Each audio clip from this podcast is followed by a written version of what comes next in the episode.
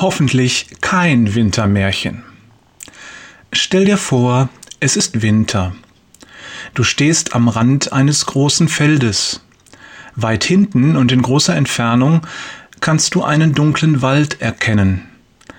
In der Nacht hat es geschneit und der Boden ist mit einer dicken Schneeschicht bedeckt.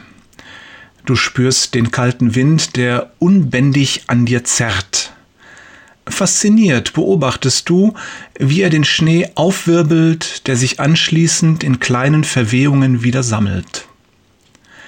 Weil deine Ohren schon brennen und du das Gefühl hast, sie fallen dir bei der Kälte gleich ab, bindest du dir einen Schal um den Kopf. Du bist gerade fertig, da tauchen zwei vermummte Gestalten neben dir auf. Freundlich grüßen sie bevor sie an dir vorbei auf das Feld treten und zielstrebig auf den Wald am gegenüberliegenden Ende zusteuern. Du siehst, dass die größere Person nicht besonders darauf achtet, wohin sie tritt.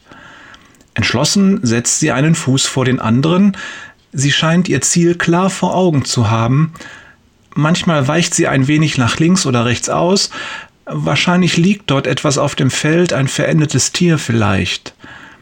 Dann geht sie wieder geradeaus, einen Schritt nach dem nächsten.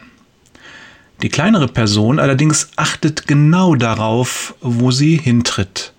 Sie bemüht sich, in die Fußstapfen der Größeren zu treten. Sie achtet wenig auf das Feld oder den Boden um sie herum, sie konzentriert sich auf die Fußstapfen.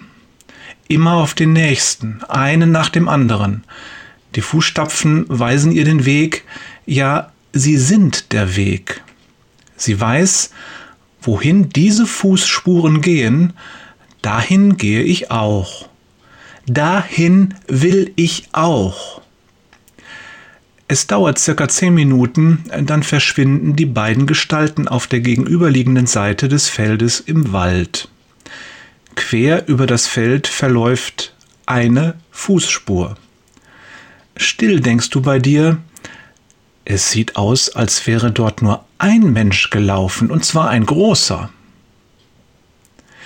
Jetzt stell dir vor, das Feld wäre dein Leben. Was werden Menschen sehen, wenn sie mit ihren Blicken der Spur folgen, die du im Leben hinterlassen hast? Sehen sie die entschlossene und zielstrebige Spur eines Großen oder die tippeligen und launischen Schritte eines Kleinen? Und wichtiger, was wird Gott sehen, wenn er auf dein Leben schaut? Das ist die entscheidende Frage.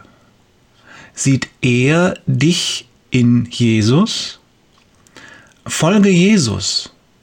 Tritt in seine Fußstapfen.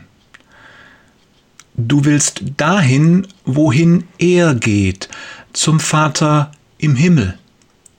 Jesu Fußstapfen markieren den Weg.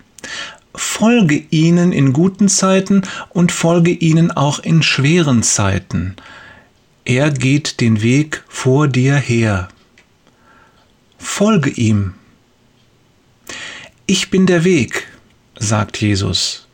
Niemand kommt zum Vater außer durch mich. Johannes 14, Vers 6.